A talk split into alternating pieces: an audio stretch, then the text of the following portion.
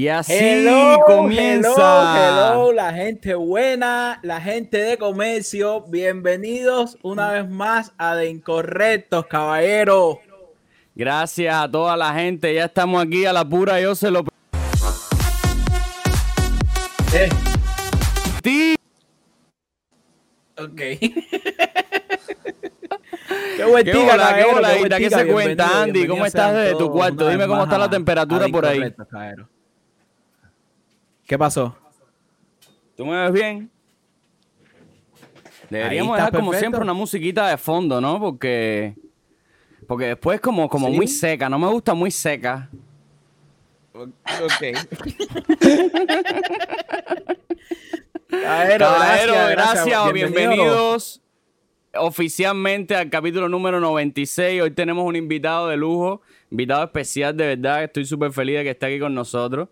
Eh, de verdad, me gusta mucho lo que hace, me gusta mucho el atrevimiento, me gusta mucho la valentía. Pero bueno, hoy vamos a hablar de todo con Eddie Suárez, el creador de 10 latidos por segundo. Así que quédate para que te enteres de todo y muchas otras preguntas que le vamos a hacer de su vida, proyectos futuros, eh, cositas, cositas que hay encima de la mesa. ¿No es verdad, Andy? Exactamente, exactamente, Caballero. Un episodio especial. Eh, a mí me llama muchísimo la atención. Creo que va a estar súper interesante. Y nada, pasamos a la correspondencia, ¿no?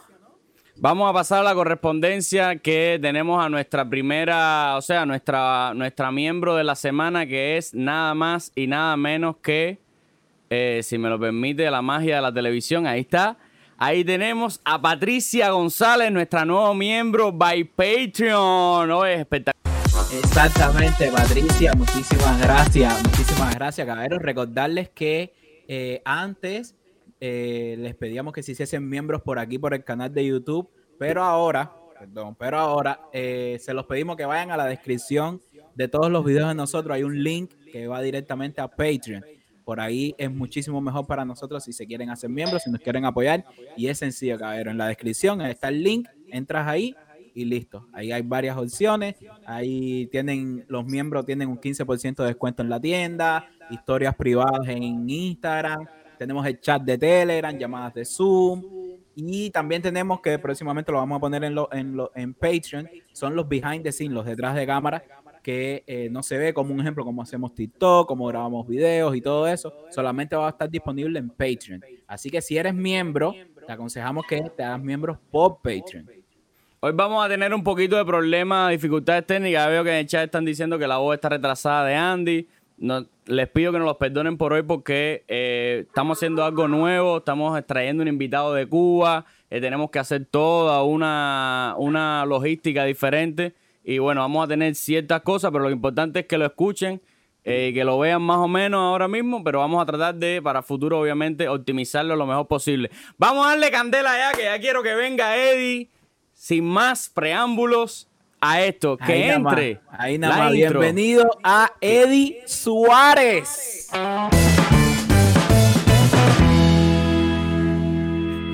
me disparé. Me disparé. Me disparé. Por Pipo, olvidó. te entró una emoción ahí. Dale, dilo ahora, dilo ahora, dilo ahora, dilo ahora y lo pongo, dale. Dilo ahora, dilo ahora, dilo ahora. Bienvenido, bienvenido a Eddie Suárez directamente desde Cubita La Vega. ¡Eso! Ahora sí. Echa. Ahora sí tenemos a Eddie Suárez. Mira qué lindo eso. Y de momento, de momento estaba el intro saliendo y yo. Perdón, perdón, perdón, se me olvidó por completo que, que venía el intro. Oye, bien, ¿Cómo estás, Eddie? ¿Cómo qué estás? gusto estar Cuéntame. aquí, qué gusto, de verdad. Un placer. Gracias por la invitación. ¿Sientes que te metimos un poquito de pie para hacerte esta entrevista? No, bueno, no sé.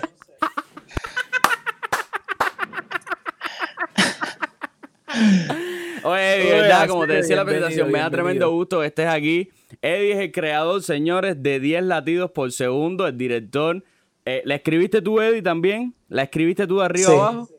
La escribió él Sí. de arriba a abajo, 10 latidos por segundo. Esta es la serie. Si no la conocen todavía, bueno, imagino que la han visto. Si no la han visto, se están perdiendo una serie de jóvenes de independientes que fue muy famosa, estoy equivocado, fue muy famosa, tuvo bastante aceptación. Cuéntame, Eddie, ¿cómo, cómo, ¿cuál es la aceptación que, sí, que Eddie, tuvo preséntate, esto? Preséntate para las personas que no te conocen. Dime. Preséntate un poco. Bueno, sí, soy, bueno, soy, para los que no me conocen, soy Eddie Suárez, soy actor, soy director y guionista. Bueno, un poco yo, para resumirlo todo, digo que soy creador, artista en general y, y bueno, me he decantado a dedicarme al audiovisual. Mi primer proyecto así grande fue 10 latidos por segundo, que tuvo una serie de dos temporadas, que están las dos disponibles en YouTube, en un canal que se llama Plexon, que pueden ir a verlo. Están las dos temporadas, una tiene siete capítulos y la otra 10.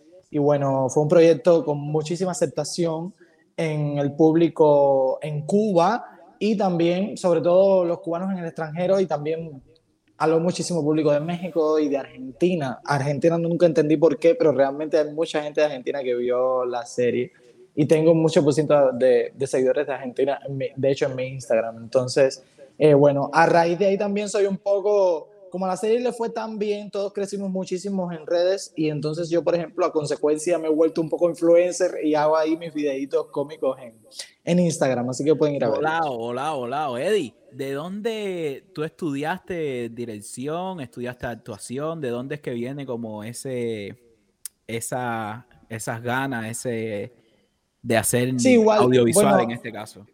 Creo que desde niño, por ejemplo, recuerdo que cuando los niños en mi cuadra jugaban como a juegos que juegan niños normales, como eh, fútbol, pelota, no sé qué, yo estaba, por ejemplo, yo cogía un cartón grande y me lo ponía detrás, lo pintaba con acuarelas, como si fuera una escenografía, y me amaba como a un programa, ¿sabes? Eran como mis juegos y, ¿sabes? Siempre me gustaba como el audiovisual y todo eso. Cuando salía como la novela en la televisión y todo esto, de hecho, mis padres incluso me, me quitaban de ver las novelas y estas cosas o los programas que normalmente se ven en familia por la noche, porque yo me ponía a imitar a cada uno de los personajes sin distinguir, o sea, yo te estoy hablando de un niño de 5 años, pero, o sea, sin distinguir si fuera mujer o hombre, yo los imitaba todos. Y de momento, quizás cuando imitaba a, al, al, galán de la novela no importaba, pero cuando me ponía a imitar a la gitana, de momento era como un poco, uy, el niño viene mal. Entonces, entonces ya era como... Polémico el niño viene mal, de eso, de eso está interesante que lo digas, que lo del niño viene mal porque... Claro. Calendario, te voy a hablar, calendario. Ahora mismo hay un personaje gay en calendario. ¿Tú crees que es un estereotipo sí. lo que hay en calendario con ese personaje gay? Ahí ya empezaron. sí, creo que sí. Sí, creo que de hecho lo he comentado muchísimas veces con mis amigos y creo que no es una cuestión actoral porque realmente conozco el trabajo del actor y es un muy buen actor, según mi opinión. Es Pero mi amigo, creo eh, que, es mi amigo, una, Mero Sáquez, donde quiera que estés, besos para ti. Simplemente estamos hablando, o sea, yo, si probablemente estuviera en Cuba, probablemente, no sé, bueno, no, pero, pero, pero lamentablemente la televisión cubana no sé cómo permite ese tipo de cuadro, como ese tipo de eh, estereotipo, es la palabra. Igual sí. creo que, que, es una cuestión eh, de guion y de concepción del personaje y de, de, los creadores, de los directores, de lo que sea, pero creo que... Eh, ¿Cómo sí, se llama el personaje es, para que la hecho, gente sepa de quién estamos hablando? Comenté, incluso, ¿Cómo se yo llama incluso ese comenté con personaje? mi... Disculpa, ¿lo conoces? ¿Cómo se llama el personaje? Para que la gente sepa quién está. Bueno, en fin, en calendario hay un gay. Ese, el que se pone el cuello. Es el único que arriba. hay, además. Porque, Es el que hace Homero, ¿no? Homero, Homero Homero, Sáquez, Homero Sáquer. Coño, Homero, Homero. Saludos para Homero desde aquí.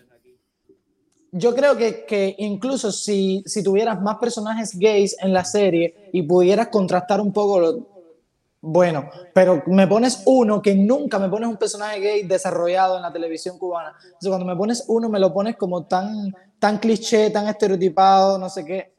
Me parece que está muy mal, pero bueno, ya eso son cuestiones de ellos. Te Claro, parece más claro, culpa, claro. obviamente, de la televisión que del actor, como me decías, ¿no? Claro, sí, sí, total. Entonces. Ven acá, Eddie, entonces. di- di- dile, entonces, Andy, dile, eh, dile, dile tú. Entonces, o sea, nos estabas diciendo que tú desde chamaco eras como. Te gustaba hacer todo ese tipo de cosas, te ponías a imitar incluso a, a la gente que veías en la televisión, en las novelas.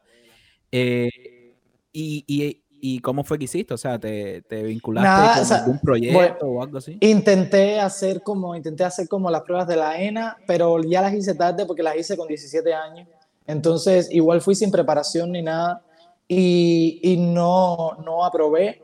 Luego me metí en teatro de aficionados, estuve un tiempo ahí como adquiriendo herramientas y tal. Luego hice casting para una compañía profesional de acá de La Habana que se llama Yafila Projects y ahí estuve trabajando como tres años y medio. O sea, tú, tú Y- empezaste, tú empezaste como actor. Sí, Como actor, como actor, ya, ya, Sí. ya, ya, ya. Y lo de director Pero- se, se te fue desarrollando como ya con el tiempo. ¿Qué Sí, personaje hiciste es en que Jazz Villa Pro? Hiciste, luego, eh, hiciste trabaja- actuaste en Jazz Villa Pro y hiciste protagonista, porque yo hice Rascacielo también.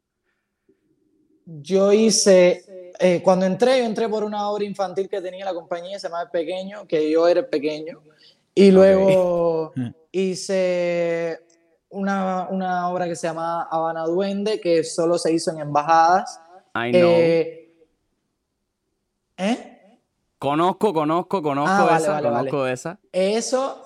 Y luego hice otra que se hizo también exclusivo, que fue como, que se llamaba Plañideras. Luego estuve un tiempo trabajando como asistente de dirección. Y luego, cuando iba a hacer farándula, decidí irme de la compañía. ¿Qué pasó? No, nada, porque ya, porque ya yo estaba escribiendo la, la serie y quería dedicarme como a 100% a hacer eso. Y entonces ya mm, quería ¿De como dónde- dar ese- de dónde- O de sea, dónde esto es viene? intuitivo completamente. Tú aprendes de la televisión lo que ves y dices, yo quiero Es hacer lo, que, esto es mismo lo que le iba a preguntar ahora, le iba a preguntar, ¿de dónde viene la idea de escribir? la Empírico es la palabra. Sí, eh, yo escribo desde muy chiquito, pero entonces eh, cuando estaba en lo de teatro y no sé qué, a mí me gusta el teatro, pero realmente, me, o sea, como actor, como director y tal, me gusta muchísimo el audiovisual y siempre era de coger mi móvil y hacer cosas y tal. Entonces hasta que dije, ay, me gustaría hacer algo en serio, pero yo totalmente loco, porque a todas estas yo lo que soy es un loco que le salieron las cosas medianamente bien. Pero, ¿sabes? Yo cogí y dije, voy a escribir algo y voy a intentar buscar como mm, productores o algo así, o patrocinio y tal para hacerlo. Entonces lo escribí, no sé qué.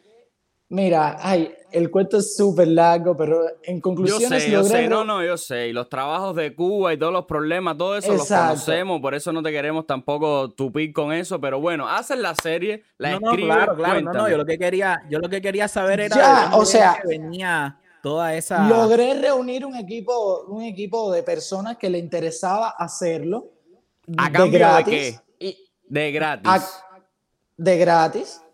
Eh, la gente me dice que no saben cómo yo eh, logré eso. Es difícil, pero bueno, conseguí un equipo pequeño pero efectivo. Entonces, nada, lo hicimos y bueno, a la gente le gustó. volado, hacer volado, volado, volado, Wow. volado, volado, Wow. volado. Ven acá. Eh, bueno, hice preguntas, después te voy a ver, después te voy a decir lo que me dice la gente, mi audiencia de 10 latidos por segundo. Eh. Pero bueno, a la hora de tú decir, ok, ahora, ¿cómo escojo a los actores? Porque tengo entendido que todos los actores no son, eh, o sea, no son actores, digamos, de profesión, sino que tienen como afición por actuar o, o algunos conocen o conocían un poquito más. De hecho, mi hermana, Camila Miranda González, quería hacer el casting para esto, porque tú hiciste casting y todo. Sí, ¿No? eh, en la primera temporada, que fue el inicio de todo y lo más complicado, yo empecé a hablar con algunos amigos, actores profesionales, pero bueno, vamos a hablar en buen cubano y vamos, o sea, vamos a ser francos. O sea, Sí. eh, Como, man, tú sé como man. Tranquilo. Omar Franco. Más franco. No, mira, eh, un actor que tiene trabajo, o sea, en plan que, que trabaja en la televisión o que trabaja en teatro, un actor profesional, para meterse en un proyecto de dirección desconocida, de producción que tú la ves medio tambaleando, que las condiciones las ves tan, mm, que de momento son como precarias, que tú sabes que no hay presupuesto, que sabes que va a haber mil Más complicaciones. precarias de lo que ya son. Porque la televisión no es un carnaval. Exacto. Trabajar en la televisión cubana no es un bueno. carnaval. No, lo que pasa es que luego la gente, o sea, porque mucha gente me ha dicho, eh, no, porque con todo el presupuesto que ustedes tuvieron, porque realmente la serie, como no se ve mal, o sea, lo que tú ves cuando la, ves la, la serie, dice, hombre, esta gente de aquí tenían unas cosas, ¿entiendes? Porque se ve, exacto. ¿Cuánto, cuánto, ¿Cuánto hubo para esa serie? ¿Cuánto en metálico Más o menos, aproximadamente, no tiene que ser ningún número para que la gente sepa cuánto cuesta hacer una televisión, hacer una serie que le gusta a la gente. Mira, Raymond, escúchame, o sea, en la primera temporada, yo sé que mucha gente no me lo va a creer, pero en la primera temporada el presupuesto inicial era cero. Y luego conseguimos unos como 300 dólares y todo lo demás yo lo conseguí hacer a cambio de publicidad y de promoción. Por ejemplo, habitaciones de hostales, las conseguí en plan, le decía, bueno, te ponemos en los créditos tu logo, te hicimos historia, taca, taca, y me la prestaban por tres días y esos tres días grabamos las escenas que teníamos ahí. O sea, ah, en plan, y los, y los, era alberro totalmente. Pero eso dice mucho de, ti, hacer. Eso dice mucho de ti. Has tirado un proyecto. No, yo, iba a decir eso mismo. Tremenda, porque tú ves 10 latidos por segundo. Disculpa, Andy. Tú ves 10 latidos por segundo y tú dices, no me puedo creer que esto sea a cero presupuesto. Exactamente. Exacto, yo iba a decir... pasa. Mucha gente se cree que, había mucho dinero. Oye, yo iba a decir eso mismo, disculpa que lo interrumpa, eso mismo que está diciendo Rey, que, que eso dice mucho de ti y de las ganas que tenías de hacer algo totalmente eh, eh, desafiante, desafiante, porque hacer, hacer ese tipo de audiovisual en Cuba sin presupuesto, eso es como de locos, bro, de locos. Y eso dice la primera La, primera reunión de producción que yo tuve me dijeron que necesitábamos un mínimo de 13 mil dólares. 13 mil se usó en aquel momento.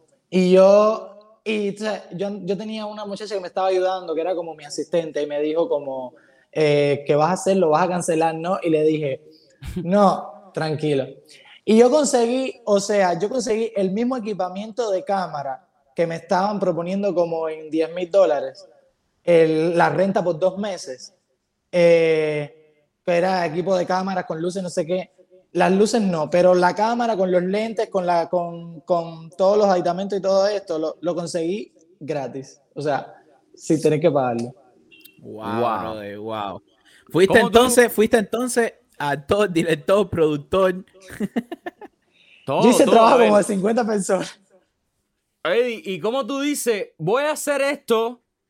O sea, hay una especie, digamos, ligera de venganza, porque está el otro camino que es ir a la televisión cubana, tocar puertas de la televisión cubana, buscar un hueco. Sabemos que eh, yo lo viví, yo soy actor graduado de la ENA, sabemos que las posiciones eh, hay una gran piña, hay una gran, hay una gran, eh, un grupito que nos conocemos, hablamos de casting, no sé qué, tal, tal, las oportunidades realmente para entrar en la televisión a alguien que es, digamos, que no tiene escuela, que no significa que sea mejor o peor, simplemente que no tiene la escuela, como digamos el caminito, eh, ya sea por Andy la convenita, porque la convenita es un camino bastante enfocadito.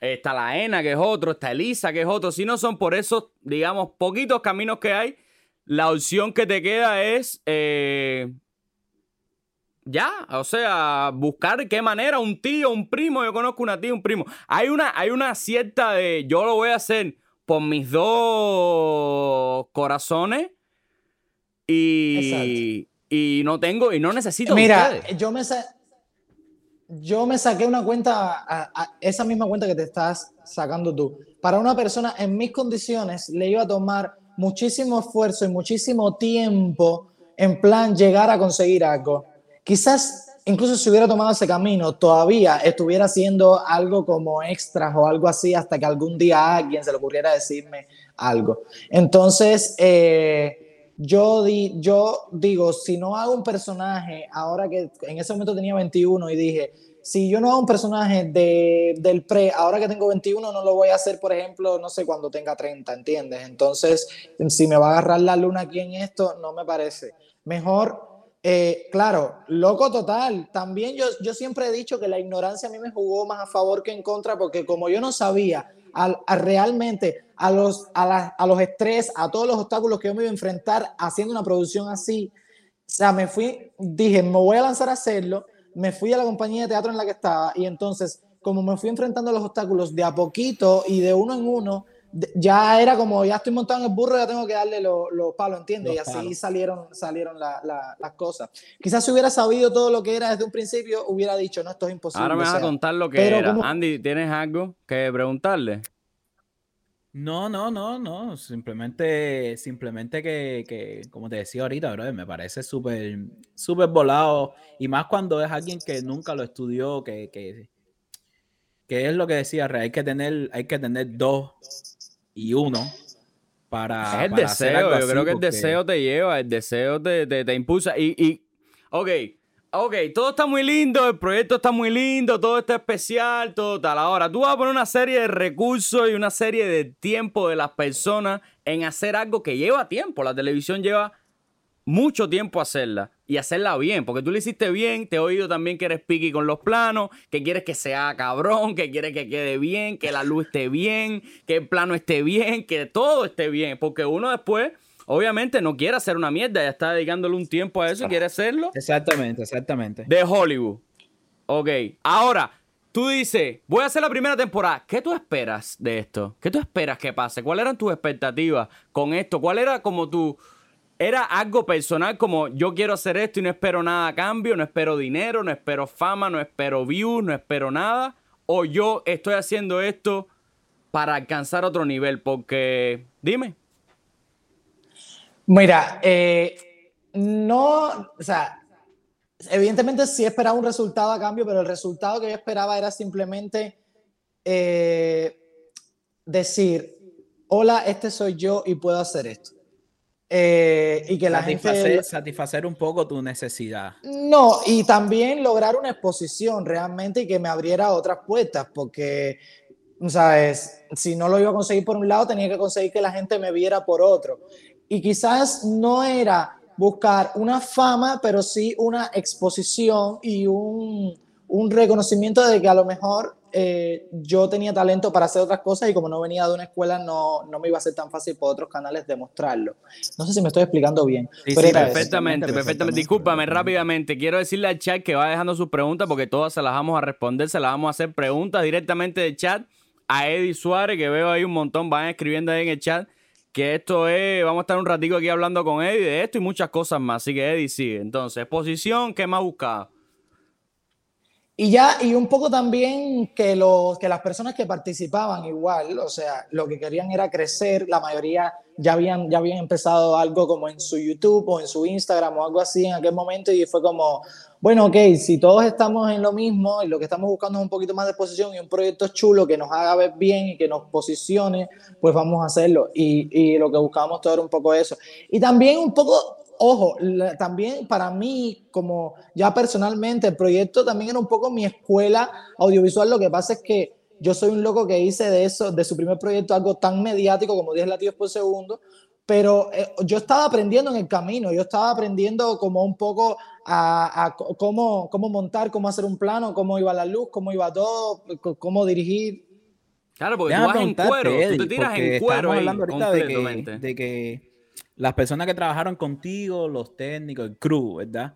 Eran gente, eran personas que eh, ya habían pinchado, ¿no? Habían, habían hecho. Sí, sí, los de crew, sí, sí, sí. Pero en el caso, en el caso de los actores, en el caso de los actores, ¿cómo fue para ti?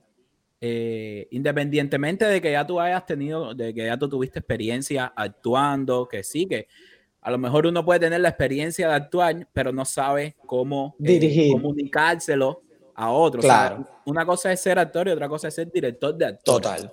Total. Entonces, ¿cómo fue para ti como enfrentarte a eso y más con personas que no tenían una vocación de actores como tal? Eh, ¿Cómo fue? ¿Cómo fue un poco eso para ti? ¿Cuál era la búsqueda exacto que tú le pedías a la gente en una escena? Porque imagino que hay gente que, que llegue y que, y que, de momento... La referencia que tenemos son recitar un poema en, en, un, en un matutino que son fatales referencias. Entonces yo te tengo que decir, estoy enamorado de ti y empiezo a decir, ¿me entiendes lo que te digo? ¿Qué, qué fue? ¿Qué fue? Aparte está Dina, está, cuéntame de todos los influencers, está, cuéntame de todo el crew, cuéntame todo de todos los actores del elenco. Mira, fue complicado en muchos aspectos porque evidentemente ninguno tenía experiencia actoral, solamente Rosalí Suen, eh, que era estudiante de, de, Lisa y una persona a la que estoy súper agradecido. Pero fue muy complicado en el tema de que ninguno tenía, a pesar de que tenían, o sea, en, el casting que hicimos, llamémosle casting, eh, yo vi eh, actitudes en ellos para poder hacerlo, no, no tenían como la experiencia, ni tenían las herramientas, ni mucho menos. Entonces lo que hicimos fue un muy largo proceso de ensayos, como de varios meses, donde estuvieron como asesor. ¿Eh? De búsqueda, ¿no? También. Exacto, donde estuvimos buscando, donde estuvimos ahí para que ellos encontraran. Incluso, pero lo que pasa también es que como son, o sea, están adaptados a hacer otras cosas y adaptados a tomarse su canal de YouTube y sus cosas que hacían en ese momento como una especie de me divierto y lo hago, ¿sabes? Esto no es tan así. Entonces, al principio ellos sintieron un poco que estaban jugando. Se lo tomaban en serio, pero al principio no, o sea, su mente no podía dejar de verlo como una especie de juego. Claro, cuando pasa que la primera temporada sale y se ve toda la exposición que tuvieron, todas las críticas a las que se enfrentaron, las buenas y las malas, las verdes y las maduras, y entonces luego, claro, los que teníamos un poquito más de experiencia en ese aspecto, actualmente lo que criticaron, nos fuimos un poquito por encima en plan de, eh, bueno, me gusta mucho Eddie, me gusta mucho Rosalí, me gusta mucho tal, pero fulano está en candela, pero fulano no sé qué. Entonces...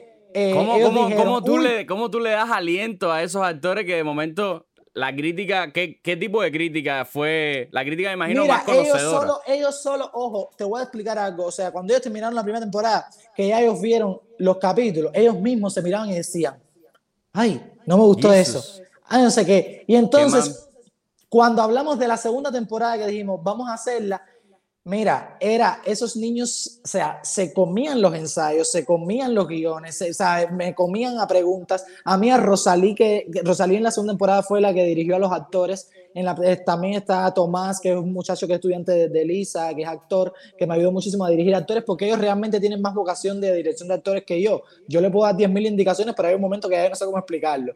Entonces, eh, eh, aparte que yo estoy pendiente a muchísimas cosas y necesitaba a alguien que se encargara totalmente de dirigir a los actores. Claro, entonces, claro, es lo que decía ahorita. Entonces, eh, eh, ya en la segunda temporada se nota muchísimo el cambio. El que vio las dos temporadas sabe de lo que yo hablo, sabe de, de la gran mejora actoral que tienen ellos, a pesar de aún tener cosas, pero o sea, se nota muchísimo. Y es por el tema de ese, de que ellos dijeron, no, ahora hay que ponerse porque yo no quiero que me vean y me digan como, oye, ahí actuaste mal o algo, ¿sabes? Hubo drama, hubo drama porque está mi amiga Dina Star, la madrina de este canal. No sé si sabes, Eddie, que Dina Star es la madrina de este canal. Eh, ella nos dio la bendición desde muy temprano en nuestra carrera. Ella nos vio desnudo y nos echó agua en la cabeza. O sea, ¿qué te puedo decir? Hubo drama. Dina me formó drama de, ay, esto me está saliendo mal, puñeta, llorando y eso así. Tú sabes. Dina. Dina no todos, pero sí, Dina es de, la, de las más dramáticas de la producción. Era como, era como, mira, recuerdo la segunda temporada, ya había un nivel de estrés, había un nivel de, de que estábamos trabajando a marcha muy forzada, estábamos como con los tiempos súper apretados. Y, y, entonces de momento Dina llega a un llamado que era en un, en, en un estadio frente al mar y ella tenía unas escenas ahí y Dina llega al llamado y la escena tenía continuidad de una escena anterior que ya habíamos grabado donde ella tenía el pelo planchado. Y de momento Dina llega con su pelo, con sus medias ondas así, y me dice, y llega al estadio y dice, y aquí no hay toma. Y yo, ¿toma para qué? Y me dice, para conectar la plancha porque yo no traje el pelo planchado. Yo pensé que íbamos a pasar por tu casa primero. Y yo. No, Dina y sus entretenimientos, además. Y, y entonces yo, que soy el que la tenía que matar, digo, bueno, hay viento, tu escena es corriendo, creo que el pelo se te va a despeinar y no se va a notar mucho, de hecho no se notó. Y ella, y ella, bueno, que la serie quede como a ti te dé la gana, porque si tú no me buscas una plancha para plancharme el pelo y no sé qué, digo, Dina, pero si tú sabes que el llamado era un estadio, dice, Eddie, pero yo no tengo que ver con eso, o sea, yo pelo ¿Dónde me lo enchufo? En el mar, me lo enchufo en el mar. Cosas como esas pasaban. Eh, bueno, Andy, Andy, dime, dime. No, no, no. Eh, creo que la llamada, creo que la llamada está llegando al fin. sí, quedan nueve minutos. Yo lo estoy llevando aquí. Vamos, vamos a hacer una pausa. Vamos a hacer una pausa. Probablemente sea una. A ver, vamos a ver. Espérate, que aquí me sale un botón. Esto, esto es nuevo. Todo, todos aprendamos juntos, ¿vale? Dice, extender la llamada. Google Meet, Bueno, déjame ir trial. preguntándote, Eddie. Ah, espérate, que voy a empezar mis 14 días de trial. Momentico, espérate. Déjame, déjame ir preguntándote, Eddie. Eh, sale la primera temporada, tienes todo el feedback. eh, ¿Te esperabas el feedback ese? O sea, ¿te esperabas esa... eh, ¿qué, tipo, qué tipo de respuesta tú esperabas? No, no, no voy a mentir, o sea, sí esperaba un, un feedback porque había trabajado muchísimo para eso, sí esperaba una exposición, pero no la dimensioné, o sea, no fui capaz de dimensionar cuánto.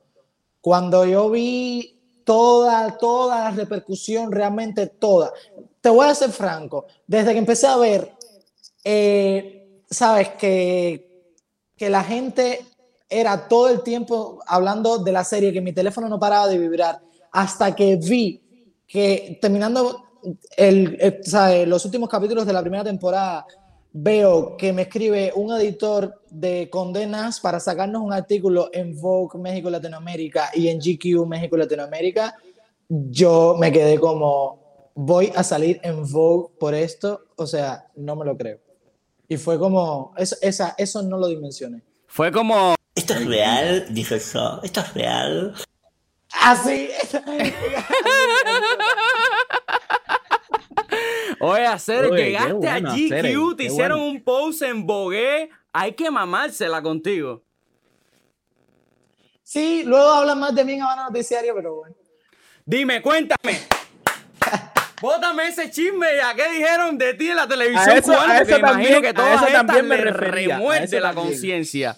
A eso Sí. también me refería, si tú esperabas ese tipo de feedback por todos Los lados, medios, por ejemplo, los medios, los medios nacionales, no, eh, a no ser, o medios independientes, por ejemplo, la revista Vistar, eh, mm, ¿sabes? Mm, portales alternativos, independientes, cubanos, evidentemente sí hicieron como reportajes muy bonitos sobre la serie, incluso antes y después, pero los medios oficialistas nunca hablaron sobre 10 latidos por segundo, solamente en Habana Noticiario y en el periódico Tribuna, que fue el mismo periodista que hizo el mismo reportaje en vivo en, en el noticiero y luego lo transcribió en el periódico Tribuna, donde hablaba realmente muy mal de nosotros, donde hablaba incluso desde el desconocimiento, porque hablaba de presupuestos, hablaba de una producción que no existió nunca, hablaba de, de racismo, hablaba de elitismo, hablaba, o sea, de cosas, acusaciones bastante fuertes, de hecho.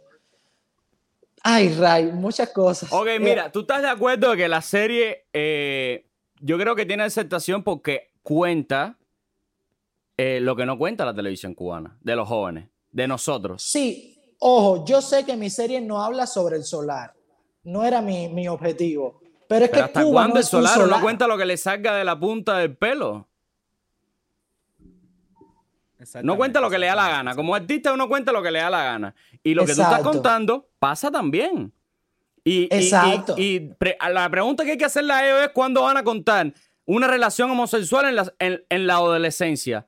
Y que una persona, un hombre, siente amor por otro hombre en la adolescencia y que es normal. Que son cosas que hablas tú. Y se hablan de tríos, se hablan de muchas otras cosas, muchos otros temas, como es la amistad, la Se fidelidad, habla, se habla, el exactamente iba a respeto. decir eso mismo, se habla de, en la de- juventud. de la amistad entre jóvenes, tan, tan- ¿sabes? entre jóvenes de una, una cierta edad, donde se ayudan mutuamente, donde esta se que tiene un problema y viene a vivir contigo, donde la otra es de matanza y se queda en tu casa y tú sabes, y juntos, juntos se, se, se ayudan, juntos son Se como... apañan. Y nada de eso se habla, nada de eso. El se habla. lenguaje, el lenguaje de la serie es, tú estabas para ese tipo, ¿y por qué no me lo dijiste? No es televisión cubana, quiere que les diga un poema y en una escalera. Exacto, o sea, yo estoy viendo la primera, la primera, la primera, el primer capítulo de calendario, yo digo, ¿quién?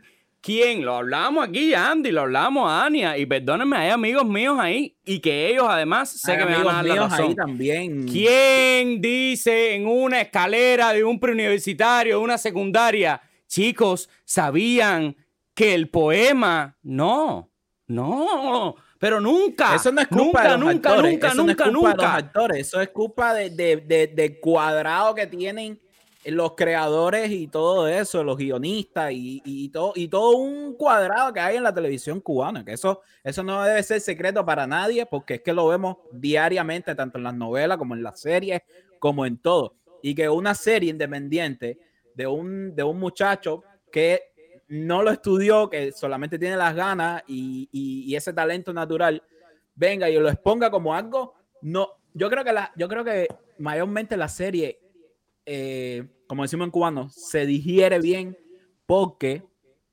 es, es algo común, o sea, así hablamos todos. Así, es, no hay necesidad de ser, mira, no hay necesidad de ser vulgar para hablar como un cubano. Es que no es vulgar. Cuando se, cuando se, yo ahí, yo estuve viendo algunos episodios, la verdad. Eh, eh, ¿Te gustó, Andy? ¿Te gustó? A mí la serie, a mí la serie, la verdad, con todos los, con todas las cosas que hemos estado hablando, la serie me parece un buen trabajo, hacer un buen trabajo. Obviamente, como todo, como todo, cada cual tiene su punto de vista, ¿no? Pero como todo, claro. Eh, para perfeccionar, para arreglar, para ajustar. Muchísimos. Y yo estaba, viendo, yo estaba viendo, una escena donde un muchacho, no, no me sé el nombre, dice algo como, no, yo vi eso y me empingué, que no sé qué. ¿Sabes? Pero, pero la situación lo llevaba. La situación lo llevaba. Tú, tú no puedes decir, vi eso y me molestó. Porque es, que, es que poco, la, una, una, una, minoría habla así tan correcto. Pero e, ese, ese, momento, ese momento a que tú te refieres es de los muy pocos, o sea, creo que puedo contar con los, o sea, creo que son tres veces en la serie que se dice algo como pinga, o sea, en ese momento Gabo dice pingue, yo tengo una escena en la que realmente estoy muy empingado y, y le digo a Dina como, ¿qué pinga te pasa? Pero son momentos clave en los que lo lleva. Por lo demás, Exacto, no es, lo que nosotros hablamos en un episodio. Yo no creo que existan malas palabras, sino malas palabras. ¿sabes? Más momentos para decirla. Momentos donde van y momentos donde no van simplemente. Exacto. Hacer, yo creo que es muy, aceptada por todos esos, por todos esos puntos, el lenguaje, todo. Tú, te tú, tú, te propones, yo creo, como creador, de alguna manera decir, yo voy a decir y voy a contar lo que está pasando realmente. Además, y, me eh, parece, discúlpame, discúlpame, discúlpame, me parece, muy, me parece muy eh, feo y muy, eh, ¿cómo se dice? Buitre por parte de la gente cuando critica lo de que no, pero, pero los jóvenes, o sea, esa no es la realidad cubana o esa no es lo, no sé qué. Men, en Cuba hay gente que tienen mansiones. Sí. En Cuba hay gente que tienen mansiones, como mismo hay gente que tiene, no, que no tienen que comer. Entonces tú expones lo que te salga a ti del corazón. Entonces me parece como súper eh, oportunista y súper buitre por parte de la gente de Es que es lo de siempre, han querido esconder siempre algo que existe, que está delante de ellos con sus ojos, y no lo quieren contar, simplemente no le dan importancia, lo, y, lo cual, lo, cual es ofensivo, lo cual es muy ofensivo. O sea, lo que cuéntalo bien, lo que cuéntalo bien. Tú puedes contar lo que te dé la gana, coño, pero cuéntalo bien. pero el, el tema es que a mí me parece absurdo que me quieras poner como un cuadrado en lo que yo tenga que contar, lo que tú quieres que yo cuente. Mira, yo cuento lo que me dé la gana. O sea, si quiero hablar de alguien que hace una fiesta en una piscina, como la que hice en la segunda temporada, con una pila de decoración en Miramar, está bien. Ahora, yo después te voy a explicar que ella hizo esa fiesta porque tenía un tipo que la mantenía y que el tipo es italiano. Bueno, pero ya eso es un problema, ya eso tú lo verás y también es una realidad que existe, ¿entiendes? O sea, mira, hay en, un, en, en una sociedad tan diversa como Cuba, hay tantas cosas de las que hablar y entonces siempre es hablando de lo mismo. Que ojo, a mí me encantan las películas como conducta, me encantan las cosas que hablan del solar y me encantan de eso, pero es que Cuba no es solo eso. a todos nos encanta, pero ¿hasta cuándo el solar? Es lo que decimos, ¿hasta cuándo el solar? Y como un día me encantaría hacer, por ejemplo, una serie, o, o, que, sea, me encantaría tener el presupuesto para hacer una serie de, de no sé, de, de, cinco chiquitos, cómo viven en Holguín, qué sé yo, yo no sé cómo vive la gente en Holguín, y también es una realidad que existe en Cuba, ¿entiendes? Exactamente, exactamente, exactamente. Te decía, la gente, eh, yo estuve haciendo algunas encuestas y, y me decían que el audio, hubo un problema con el audio, se dobló el audio encima de las voces que ya estaban grabadas, ¿qué pasó? O sea, no, algunas escenas sí, pero sobre todo el problema es que en la primera temporada, evidentemente, como el equipo yo creo que no era, a ver, había una cuestión también de equipamiento técnico para grabar el audio. Entonces, o sea, por ejemplo, en la primera temporada creo que teníamos un micrófono de los, o sea, un boom, Un boom, ¿sabes? Un boom.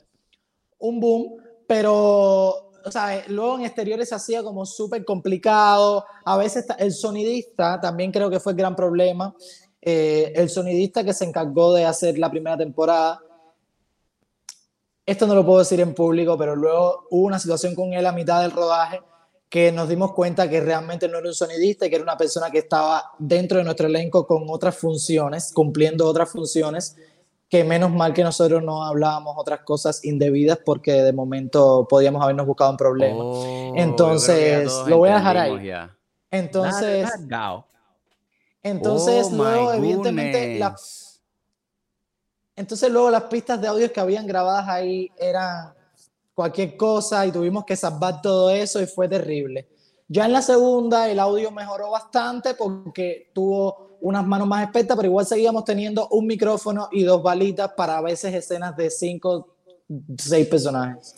¿Cómo tú le explicas a un grupo de, no sé si te ofende que les diga aficionados, les puedo decir a tus actores o cómo quieres que les Sí. llame? O sea, un grupo, No sé. digamos como el nivel, o sea, son actores, pero digamos que hay, ¿me entiendes? O sea, según la experiencia, según el nivel, ¿estamos de acuerdo? Ok, sí, sí, sí. Sí, digamos que son primerizos, digamos, para no, porque suena, Amateur, a lo mejor amateur. puede ofender a alguien, ¿no? Eh, ¿cómo, ¿Cómo se le explica a ese grupo de gente que ve la actuación como a lo mejor de un punto de vista más inmaduro, que van a ser un trío en una cama? Claro, eh, creo que tenía. Creo que tenía. Y que, a las y que no es personal, y que cuando se acabe la escena a otra cosa mariposa.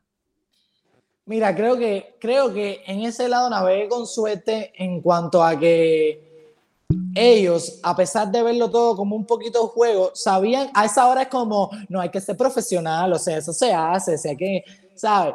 Ay, incluso, Jacqueline, te ay, digo, Jackie, incluso te si soy yo te franco que a la conozco persona que más trabajo le costó, a la persona que más trabajo le, le costó era quizás la que más experiencia tenía actoralmente hablando, pero nunca había tenido como esa cosa de desnudarse y tal, y fue como, esta parte me cuesta, lo voy a hacer porque lo entiendo que es mi trabajo, pero me, me, me, me cuesta. Pero, por ejemplo, Dina nunca tuvo ningún problema, Ángelo nunca tuvo ningún problema. Quizás tuvimos los, los típicos incidentes en plan que le puede pasar a un profesional también, porque ha pasado. En plan Claro. que se, hubo una erección o algo, ¿entiendes? Pero Hubo normal, erecciones, nada espérate, que- páralo todo, páralo todo, cuéntame, ¿cómo que hubo erecciones? ¿En qué tipo de escenas hubo erecciones para que la gente vaya? No, porque es importante, ¿capítulo qué? Oye, de los En hubo trío, erecciones, eso en lo voy a, trío ahora lo voy a cambiar el el- título. Hubo erecciones, este, este, así se llama este capítulo ahora mismo. Nosotros tenemos uno- unos corticos en el canal que Es se verdad. llaman cortamos lo, cortamos lo que cortaron. Y ahí, por ejemplo, Ángelo dice que en la escena del trío se le paró.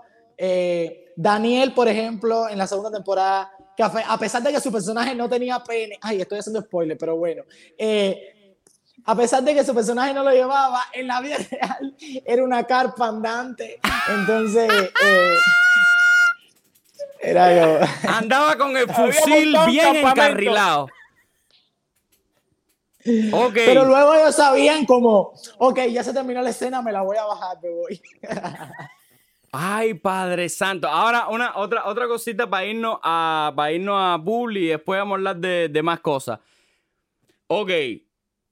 Los actores y las actrices que hacen escenas tanto lésbicas como gays Ok. son gays o lesbianas y cómo se le explica eso a un actor que no es gay ni lesbiana. Bueno, eh, en la primera temporada los gays somos eh, Samuel Sabater y yo. Y sí, lo- los dos somos gays en la vida Los real. dos son gays en la vida real, Pero- bien por ahí. Pero Rosalí tenía un, vínculo con Dina y Rosalí no es lesbiana, pero no, impl- o sea, no había problema. Ella eh, sabía que estaba actuando normal. Eh, aparte, ella, era, ella estudiaba en Elisa, estudia en Elisa, tiene experiencia actoral y tal.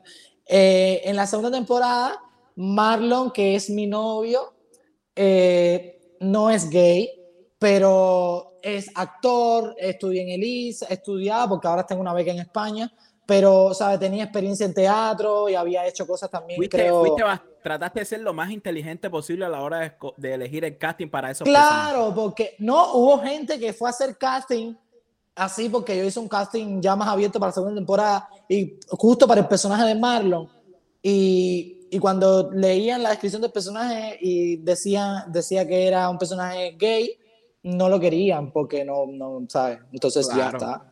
Claro, claro, claro, claro, claro. Y que iba a haber escenas de movimiento y toda esa historia. Vámonos entonces Claro, a la sí. pausita.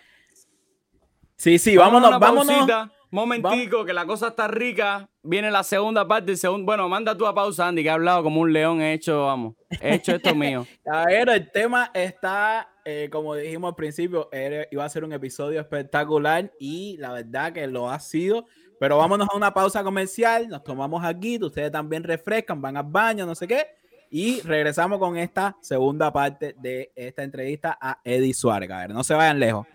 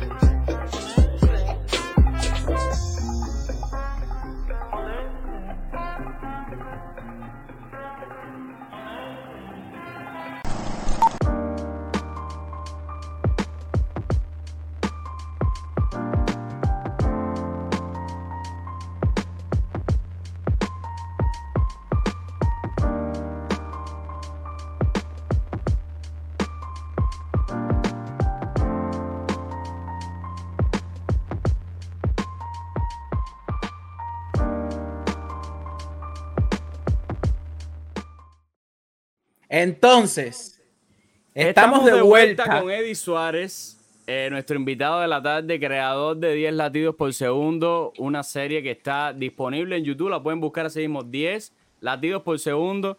Y nada, dame tu valoración, ahí está, tiene promedia como por vistas, bastantes vistas, tiene bastante, bastantes vistas. Cuando ahí me dijeron ser independiente en Cuba, mmm, serie, yo dije, mmm, hay que ver eso, hay que ver eso. Me Ya. sorprende realmente la aceptación que tiene y que realmente, caballeros, creadores de todo el mundo cubano, hay un público allá afuera que necesita contenido fresco todo el tiempo. Y no se le está dando. O sea, calendario, el primer capítulo de calendario, ustedes pueden creer que tiene 175 mil views en YouTube. Así mismo, así mismo. Nosotros, nosotros, nosotros hemos tenido este- esta conversación detrás de cámara, pero creo, creo que es algo que no, que debería, al contrario, hablarse lo más que se pueda, porque eh, es lo que decía Rey, el cubano que vive fuera, en este caso, necesita mucho de, de sentirse cubano, porque precisamente está afuera. Entonces hay cosas como esta, como 10 latidos por segundo, como calendario, como, eh, en fin, whatever, 10 mil cosas. Hay gente que ve la novela cubana en YouTube. Hay gente que ve la, la pelota en YouTube. Yo veo la novela cubana en YouTube. Entonces, es, es algo que debería hablarse. Aquí hay grandes, aquí hay grandes, eh, hay, hay muchos canales de televisión cubanos que, que, que deberían como impulsar más eso, hacer, impulsar más eso, porque, por ejemplo, el cubano no tiene una, una novela cubana hecha afuera, por ejemplo. Que hable de Jayalía, de España, que hable de la gente que vive fuera, de Uruguay, de Argentina, de Guyana, de la selva del Darién, de Nicaragua, los volcanes. Es muy interesante. Es Proponerse muy hacer una interesante, serie es muy interesante. muy interesante y creo que es lo que, y lo que está pasando hoy. Creo que es lo que está pasando hoy, nos hemos llegado hoy. Y ahí viene mi pregunta. ¿Por qué 10 latidos por segundo no tiene una tercera temporada? Porque ahí ya iba a meter money. Espera, espera, espera, espera, espera. Espera, espera, antes, de que sigas a la tercera temporada, yo quería preguntarte sobre la segunda. O sea, cuando sale ya la primera, tú dices, ves la aceptación que tiene, ves la eh, el foco que ha tenido, la propaganda que, se le ha dado, la- las personas, en fin. Tú dices, voy a hacer una segunda, o ya tú tenías pensado en un principio hacer una segunda temporada, o cómo es? Lo tenía pensado, había dejado el final bastante abierto, pero también dependía mucho de cómo saliera el tema de la aceptación de la primera, evidentemente. Eh, pero sí, automáticamente que la primera terminó, dije, bueno, ya me voy a poner en función de la segunda porque la voy a hacer lo más pronto que pueda. Al final, ¿Por qué no hay una Y tercera, sí, Eddie? Cuéntale al público que está Pero también- mirándonos ahora, que es el que ve y disfruta tu contenido, a mayor parte, y que está pendiente ahora mismo, porque digamos que tú, para mí, demuestras que se puede hacer. También estás en Cuba. Eh, en Cuba, digamos que la gente hace las cosas más por amor al arte, porque no hay nada. Yo viví en Cuba, no hay nada, entonces no tienes como cosas eh, no sé, no es que no haya nada, pero es como que la gente es más abierta a hacer ese tipo de cosas, sacrificar su tiempo en eso, porque al final del día no hay más nada, es la frase, no sé. En Cuba simplemente sí. se puede hacer más que afuera, creo, quizás la gente tiene más tiempo para a veces perder. para perder. Ese es el punto. Exacto, a- a- exactamente. La gente en Cuba creo que tiene, tiene más tiempo para, eh, para perder. Exactamente. Mejor, mejor dicho, imposible. Mejor dicho, imposible. Eh, mira, eh, la pregunta es por qué no hay tercera, ¿no? Sí, la pregunta es, ¿por qué no hay tercera? Porque una, yo, o sea, tengo varios motivos ahí, pero creo que la historia yo la llevé hasta donde la quería llevar. Creo que también el equipo de trabajo ya se ha fragmentado muchísimo, muchos han ido del país. eh, eh, eso, parte del elenco y parte del equipo realmente detrás de cámara que era fundamental porque realmente teníamos una piña bastante armada. Entonces, también creo el tema presupuesto es uno de los, de los motivos más fuertes porque realmente yo, si te soy sincero, para mí fueron dos años haciendo 10 latidos por segundo, en los que evidentemente, mira, si tú le preguntas a Dina, que fue, era una de las actrices de, de la- de las protagonistas, Dina te va a decir, bueno, muy sacrificado, taca taca, fueron dos meses muy sacrificados de rodaje. Eh, y quizás un mes de ensayo o dos meses de ensayo. Ok.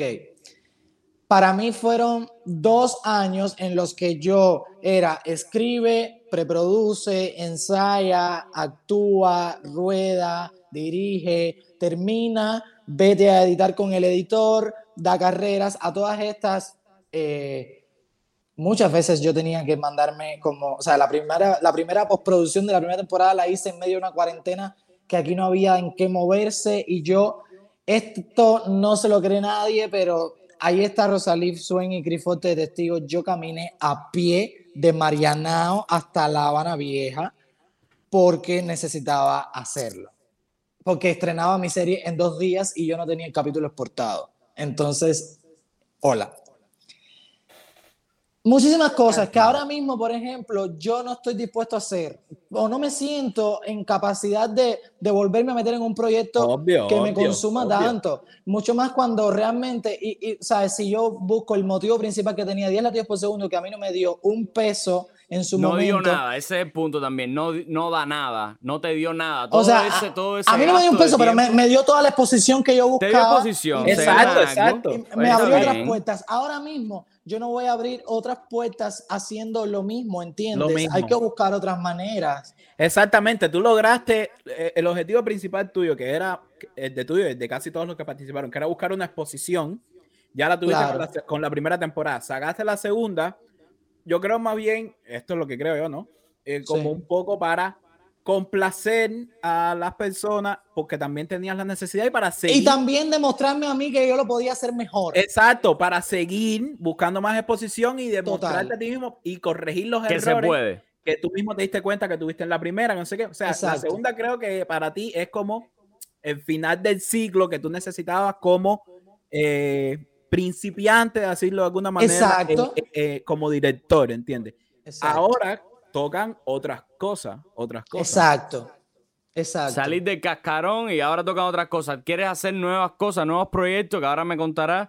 Pero bueno, con respecto a eso de que caminaste de Marianao a La Habana Vieja, eh, Cuba cada vez eh, se degrada más, eh, por, se cae más por su propio peso y uno está ahí. Y uno está ahí. Desde que yo estaba, no sé, Andy se fue más tarde que yo, digo, más temprano que yo. Y ya que yo era un de, estaba mal, bueno, no quiero decir como cosas un poco fuertes, para que no te tal, pero cuéntame, ¿cuáles son tus planes tú dentro de Cuba? ¿Te ves dentro de Cuba haciendo algo, quedándote ahí, haciendo un proyecto ahí, echando algo para adelante ahí, o, la, o, estás sumado al sueño de todos los jóvenes que vivimos una vez en Cuba y que aún viven en Cuba, que lo único que quieren es escapar de ahí? Eh, mira, yo estoy justo en el en ese momento en el que estoy como reseteando todo, estoy como viendo qué hacer. Porque realmente ahora mismo, lo, o sea, puedo decir que no estoy en, para como está Cuba. No me encuentro en una posición tan, tan desprivilegiada. Y entonces me puedo tomar el tiempo quizás un poco de, de asimilar y de, y de hacerme la araquiri con muchas cosas, de ver la cola y de no ir a hacer la, la, la cola y después comprar el pomo aceite a 500 pesos, ¿entiendes? Pero, o sea, trato de, de, no, de no fundirme con eso y ver ahora qué puedo hacer.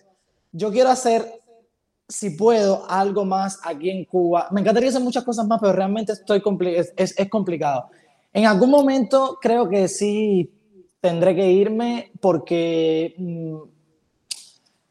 Los sueños que yo tengo en mi vida, las cosas que me gustaría hacer, los, el tipo de proyectos que me gustaría sacar adelante, el tipo de, proyectos en los que me gustaría trabajar como actor, lamentablemente, esto me duele cantidad, no, no, no, no los veo palpables aquí. Porque si con, mira, para ayudarte un poco, porque creo, porque creo que, que, nos sentimos todos igual, cuando, cuando en Cuba, desgraciadamente, eh, hay un techo para todos ¿Entiendes? Hay un techo. Estoy hablando, estoy hablando de actores, de director. Estoy hablando eh, culturalmente. Hay un tope.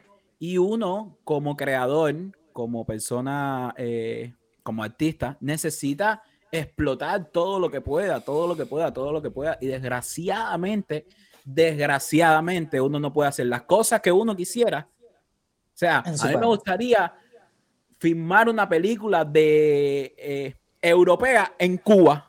Exacto. De, que, de tema, que el tema sea europeo en Cuba. No puedo, no puedo, no puedo por 10 mil millones de cosas, por 10 mil millones de cosas, ¿entiendes? Y eh, comprendo perfectamente, perfectamente lo que estás diciendo. O sea, y nos Pero sentimos, aún, creo que puedo hablar, creo que puedo hablar por, por Rey también. Nos sentimos así. Lo que digo es que aún no tengo tomado la decisión en plan si, si me voy, si me quedo. Estoy como en ese momento de, de resetear, viendo cada vez más que es muy probable que en un futuro, no sé qué tan cercano ni tan lejano, porque tampoco tengo 10 mil dólares ahí guardados para irme por Nicaragua ni nada por el estilo, pero, eh, o sea, viendo en qué momento y visualizando qué puedo hacer en mi futuro y tomando un ¿Qué edad tú tienes, Eddie? 23. 23, Eres súper joven, brother. Súper joven, brother. Aparentas más por tu madurez, pero no por tu cara. Yo sé, yo sé. Yo sé que parezco 30, de 38, pero No, aparentas como unos 29, bien, bien mangado por tu madurez, pero tienes cara joven, tienes cara joven de toda la vida. Sí, sí, sí, tienes cara de chamaquito, pero, te con mucha madurez. si te sirve de consejo, yo creo que una persona como tú no puede estar en Cuba. Así de simple. Ay, ya ese tu consejo lo tengo ya gastado. ya te lo han dado varias veces. no, pero bueno, hacer, ¿qué quieres hacer? ¿Qué quieres hacer en Cuba? ¿Qué otro proyecto hay? La gente se pegó a ti. ¿Cuáles son las condicionantes ya que tú traes? Porque ya tú tienes un nombre de alguna manera, aunque sea en tu espacio, ya si se te conoce por una serie que malo que bueno, que tiene sus in, tiene sus, tiene sus cosas buenas, tiene sus cosas malas. Eh, ya se te conoce y ya llegamos. Hay gente que está preguntando, mira, ya hice la pregunta de la tercera temporada, que lo estaba preguntando la gente en el chat, pero hay gente que espera ya contenido tuyo y todo lo que salga allá bajo el nombre de Eddie Suárez es algo que yo, por lo menos, ya voy a estar vigilando. ¿Qué hay? ¿Qué viene? ¿Hay algo nuevo? ¿Quieres hacer algo nuevo? Quiero estar en lo que haya. Quiero estar desde una llamada de Estados Unidos, quiero estar. mira, yo, mira, soy, soy, sabes, yo tengo ahora mismo, tengo una serie escrita que, que, realmente es una cosa que me gustaría muchísimo poder hacer aquí. Eh, es una serie como otra cosa muy diferente a 10 latidos por segundo, pero no sé qué tan viable sea hacerlo aquí en Cuba, porque realmente es una serie que, si bien no lleva una gran producción, lleva eh, un presupuesto por lo menos bien puesto para que, para que, sobre todo para que hayan muy buenos actores, porque realmente la, la, serie es muy exigente actoralmente. Sé que no es una serie que se puede hacer así a lo coge eh, estos niños y prepáralos, no se puede hacer porque realmente es una serie que su, desde, desde el guion es exigente actualmente y es, es bastante seria y toca, toca temas como bastante oscuros, bastante de los demonios internos que tenemos los humanos que dentro. necesita de un trabajo mucho más... Exacto, no es metatrancosa, de hecho es una serie bastante digerible, pero sí va de lo, de lo oscuro y es exigente actualmente. Entonces, eh, me gustaría mucho poderla hacer aquí. Igual creo que si, si me voy algún día para otro país, podría hacerla también perfectamente en otro país. Eh, también siempre cuando escribo algo trato de que sea adaptable a que la pueda hacer en las circunstancias que esté en el país. Que Yo te iba a decir eso ahora mismo, bro. Te iba a decir eso ahora mismo. Es una, es un, oye, bro, duele mucho, duele mucho que uno tenga que adaptarse su, claro. que adaptar su creación, su imaginación eh, oprimirlo un poco y ahí hacerla para que funcione donde uno quiere que funcione, hacer donde uno quiere hacerla. Claro. ¿Entiendes? Eso es, bro, es súper fula. Y entonces tengo también un proyecto que no puedo contar mucho, que está en temas de, ¿sabes? Se está vendiendo como a patrocinadores y tal para, para producirlo próximamente si, si por fin se aprueba y sería una especie de programa mmm, que se transmitiría en YouTube, pero sería como un programa de televisión que no se va a poner en la televisión, pero que se va a poner en YouTube. Y no sé si, si después se ponga en otro lugar, pero, pero es un programa así como muy divertido, no puedo contar mucho, pero ahí sería un poco más eh, host que actor, pero, mm. pero sí. Qué bien hacer. Ah, en, cuanto, en cuanto al retorno, o sea, tú estás, entonces eh, vas a hacer todas las ganancias que tenga los pagos de la gente, exacto, el retorno. Tú estás haciendo todas estas cosas ya en un punto ya más por exposición. Tú no esperas nada de este público de afuera de mí, de Andy, de toda esta gente que está en el chat, que está mirando este contenido gratis completamente en YouTube. Y que yo creo que, este, que esta gente que estamos afuera podría, yo te decía por podría pagar al menos un dólar por ver un capítulo. Y cuando tú pones por ejemplo, un dólar por ver un capítulo, al menos 20 mil personas son 20 mil dólares, que sirve para... Mira, por ejemplo, esta serie que yo te comentaba que tengo escrita, es una serie que me gustaría muchísimo producir, pero por las características que tiene, eh, me gustaría primero, por ejemplo, hacerla muy bien, o sea, con todo lo que lleva, por eso no, no, no quiero estar como limitado en cuanto a no tengo dinero para, para las balitas, para el micrófono, no tengo, ¿sabes? O sea, quiero que todo realmente en la serie esté bien e intentar venderla primero antes de publicarla en un canal totalmente gratis. O sea, yo quisiera intentar como venderla a alguna plataforma o algo. Eso sería el primer canal. O sea, segundamente habría que buscar entonces este tipo, en caso de que yo decida ya eh, mm, en caso de que la, la puedes vender a de incorrecto. de otra manera. Lo dejo en el aire.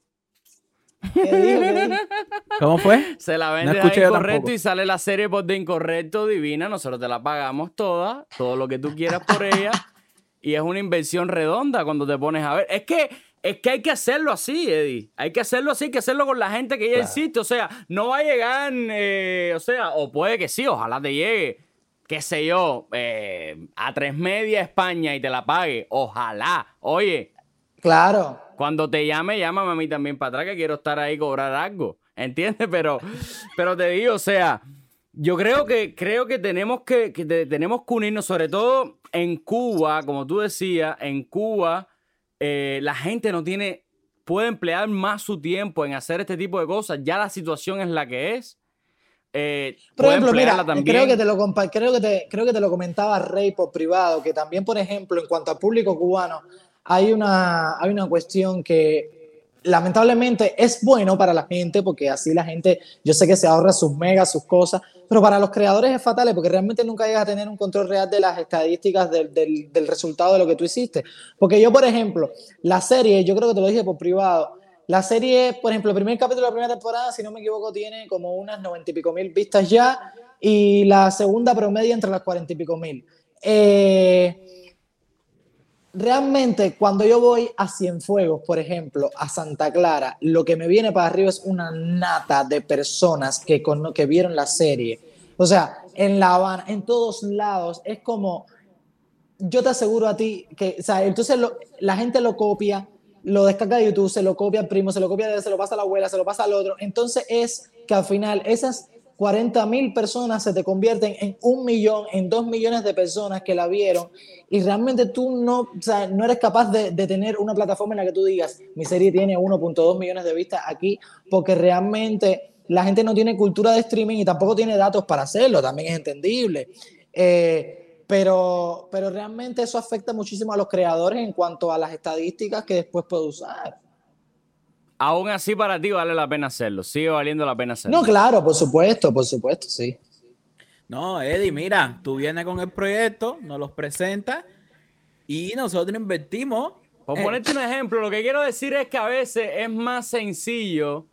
Eh, o sea, no es que sea más sencillo. A lo mejor el dinero que tú vas a pedir por la serie no es el que tenemos nosotros. Nosotros a lo mejor no somos, pero a lo mejor otros canales cubanos que le interesa comprar Pero tu serie viable, y que tu serie salga por de eso. O sea, a veces nos vamos con la. Cuando vivimos en Cuba, yo sobre todo, a lo mejor era más chamaco que tú y tú ahora mismo tienes una mentalidad como más madura de la vida y, y cómo funciona el mundo. A lo mejor yo era muy niño, demasiado niño. Eh, tres años tenía yo en mi cabeza. Entonces yo veía como, no, mi proyecto si no me lo compra, eh, qué sé yo, diga ahí, eh, HBO yo no lo voy a vender. ¿Entiendes? Entonces tú tienes que ser también realista, saber que en la vida hay pasos, saber que en la vida hay Claro, voy aquí, claro. voy aquí, voy aquí, voy aquí. Entonces, a lo mejor está Cubanos por el Mundo, a lo mejor está, eh, qué sé yo, eh, otro canal, eh, Camila Giribitevi que tiene dinero para hacer sopa, o sea, tiene Giribitevi, quiero que creo que se llama, o sea, hay un montón de cubanos, estamos hablando de, estamos hablando de la raza. ¿Qué pasa, raza? Estamos Claro. hablando de la raza nada más. Que Es tiene exacto, dinero para poner. No, te estoy dando ideas, Cere, porque me es que es espectacular lo que estás haciendo. Me parece que es lo que tenemos que hacer. Me parece que es lo que tenemos que hacer, sacar nuevo Sí, contenido, hacer, porque sí, sí, sí. está bien Pánfilo, está bien la novela, está bien tal, pero creo que los medios independientes, como el que la novela que tú, o sea, como la serie que tú hiciste, está contando algo de otra manera que está siendo bien recibido. Y gracias a. Es el gracias mérito que yo le veo a tu día, serie, realmente. Tú puedes buscar otras opciones. O sea, hay otras opciones. Hay otras opciones. Y hay gente que además tiene ganas de. Tiene ganas de. Porque nosotros. perdón. Nosotros siempre hemos dicho. Nosotros tratamos de que de incorrecto sea. No estoy diciendo que tengamos que ser nosotros, pero para que tú entiendas. Un ejemplo, cómo puede pensar gente igual independiente fuera de, de- de- de lo que es el medio cubano. O sea, por ejemplo, nosotros tratamos de que de incorrecto sea algo donde podamos invertir, no invertir no solamente financieramente, pero sino como invertir como tal en, en talento, en el talento cubano, hacer, en el talento que no se escucha, en el talento independiente, ¿entiendes? Entonces, Claro. para que más o menos, para que más o menos tengas una idea de que hay gente, mucha, mucha gente, muchos cubanos, muchos cubanos, vaya, solamente cubanos, mucha gente con ganas de hacer Por cosas, eso- hacer cosas que estén Por eso fuera por totalmente. privado. Por eso te decía por privado, porque me daba. Estamos hablando ahora nosotros que entiendo, estamos dejando hablar a ti, pero es que te decía por privado. Cuenta conmigo, de verdad, para lo que sea, de alguna, de esto mismo, de decirte, oye, ¿y por qué no se lo vendes a un canal? Oye, oye, ¿por qué no hacemos esto? Porque hacer lo que estás haciendo es lo que yo quisiera hacer. ¿Entiendes? Lo que tú estás Ay, haciendo de producir una serie, de estar a cargo Sí, de, hacer de así. actores, de ponerla allá afuera, de contar historia, lo que está pasando en Cuba a nivel de ficción, eso está espectacular y es lo que Cuba necesita. Cuba necesita material real que cuente otras perspectivas, que tenga, que se abran medio independiente. Y hoy mismo YouTube le da la posibilidad, no solo a ti, sino a. Por eso te decía, tú eres la llave. Ojalá hayan ahora mismo 30 más Eddie Suárez que, que se lancen a hacer contenido.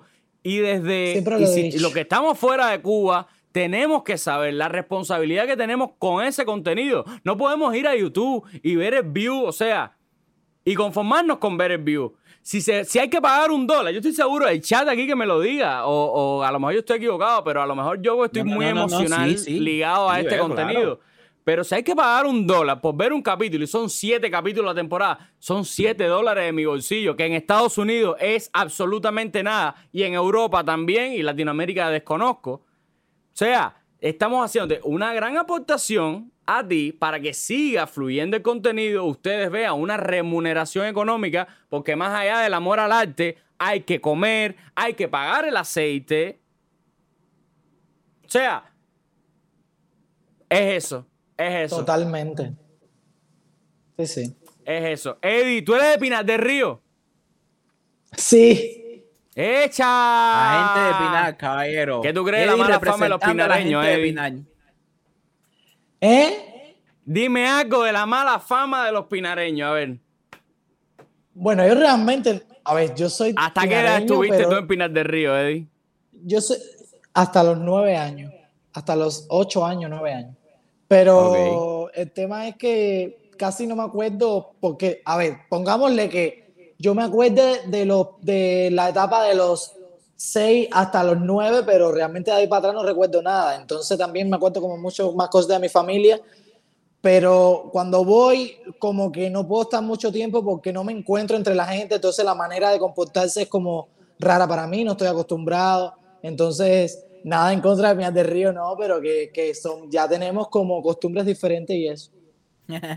Tú estás diciendo que tú no eres, que tú no tienes retardo ni nada de eso, lo que se dice los pinareños. Te estás salvando Los de pinareños no son retardados, de hecho, unos son. Esa es la fama de la que te estoy preguntando. Cuéntame, ¿cuán real es en el mito? Es verdad que sí, hay- que, que sí se han visto cosas, porque mi mamá mi- misma me ha, me ha dicho. No, pero que tú se no han tienes cosas. nada, hombre. Si tú has hecho una serie de la nada en Cuba, o sea, es un chucho, es un chucho. Es un chucho. Oye, Eddie, hacer Andy, algo más. Yo Eh, creo que, que está. Yo no tengo más nada que preguntarle. Le ha pasado de verdad lo más bien con Eddie Suárez. Yo, mi verdad. hermano, yo la Ay, me verdad, divertí un montón. tanto, o sea, como tú, yo igual soy, o sea, yo crecí siendo actor y, y hace unos años se me ha despertado ese interés por dirigir y a verte, a ti que incluso eres, no, no por una comparación, sino como un motivo de inspiración, te veo y, y precisamente hacer, me dan muchas ganas de, de- de hacer cosas porque, porque nada, me veo, te veo y me, y me veo reflejado y la verdad, serio, mi hermano, te felicito, te felicito. Yo no he podido ver, yo no he visto la serie entera, he visto, vi como los cinco primeros episodios de la primera temporada y vuelvo y te repito. Ahora mírate, Pues- ahora salta y mírate la segunda, para que veas el mejor. eh, la No, no, yo voy, a, yo voy a terminar de ver la serie, voy a terminar de ver la serie, sobre todo por lo que te dije, porque, porque estoy viendo el trabajo de alguien con quien yo me puedo, puedo asimilar o, o me puedo sentir identificado eh, como director. Veo a alguien que está haciendo ese trabajo y que se puede hacer y que, y que, y que con ganas sale.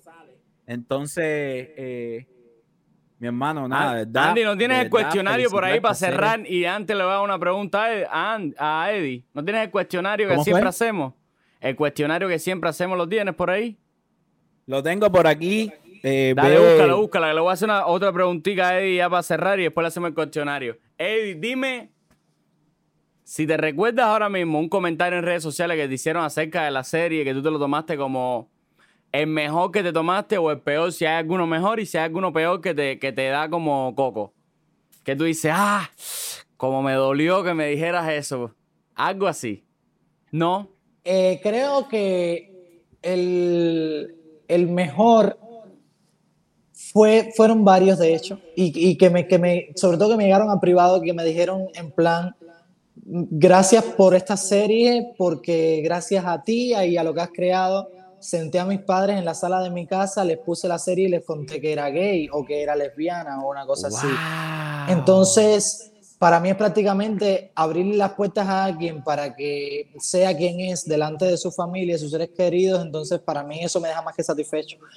Qué, qué hermoso, el Y el peor, mm, yo no me enfoqué mucho en las críticas negativas, sin embargo, a veces sí me dolía un poco, incluso aunque hablaran bien de mí, porque, o sea, en un mismo comentario Siempre de van a hablar, no hablaban, hablaban como muy mal de, de, de, de, los demás del elenco y de momento decían, el único que es BG y todo lo demás es una mierda.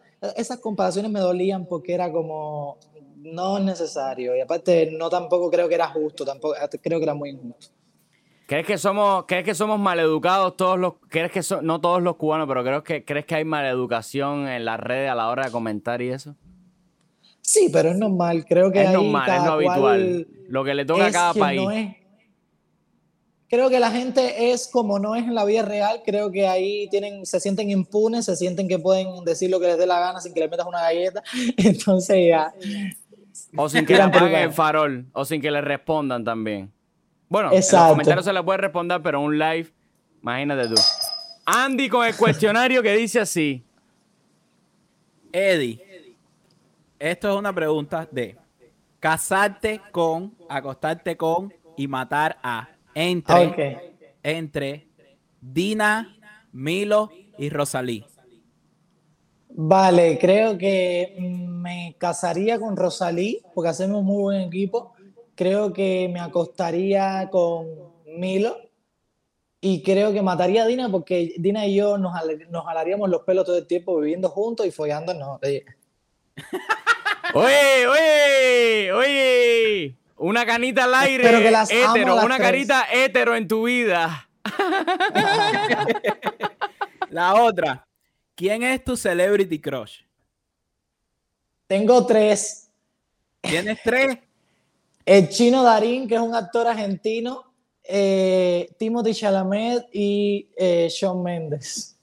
Oh, ok, ok. Pero el chino Darín, el chino Darín no es Darín de toda la vida, ¿no? Chino Darín es el, es el hijo de, de Ricardo Darín. De Darín Son, ok, vale.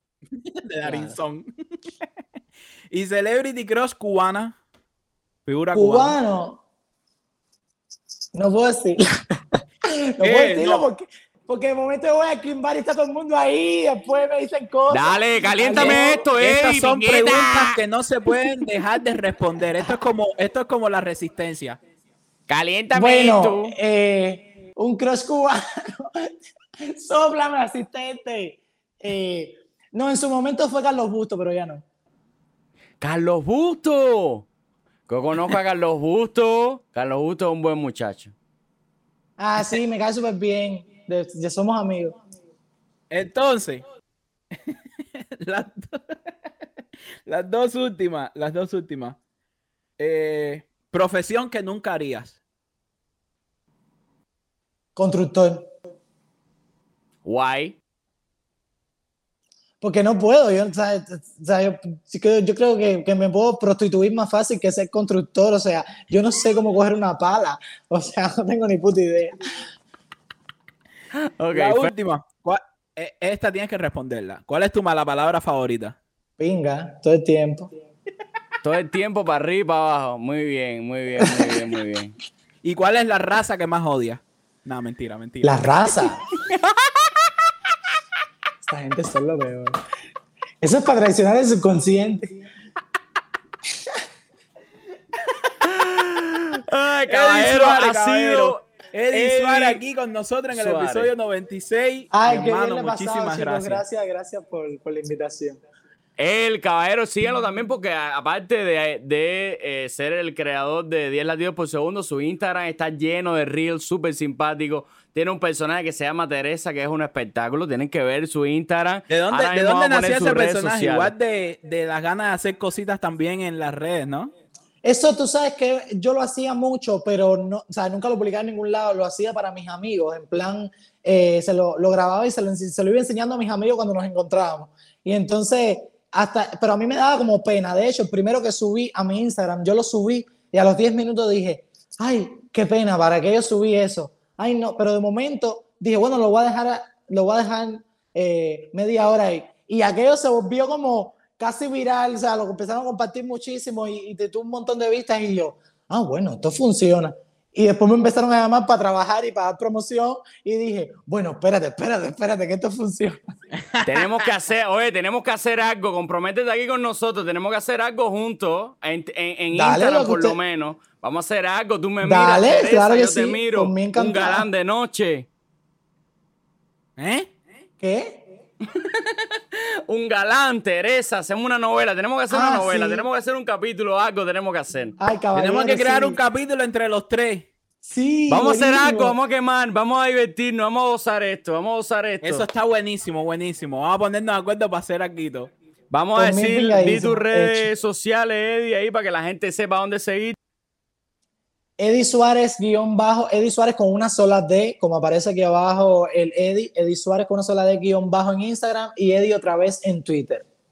Ahí, está. Nada más. Ahí nada más. Oye, verdad, muchísimas gracias, Cere. Muchísimas gracias.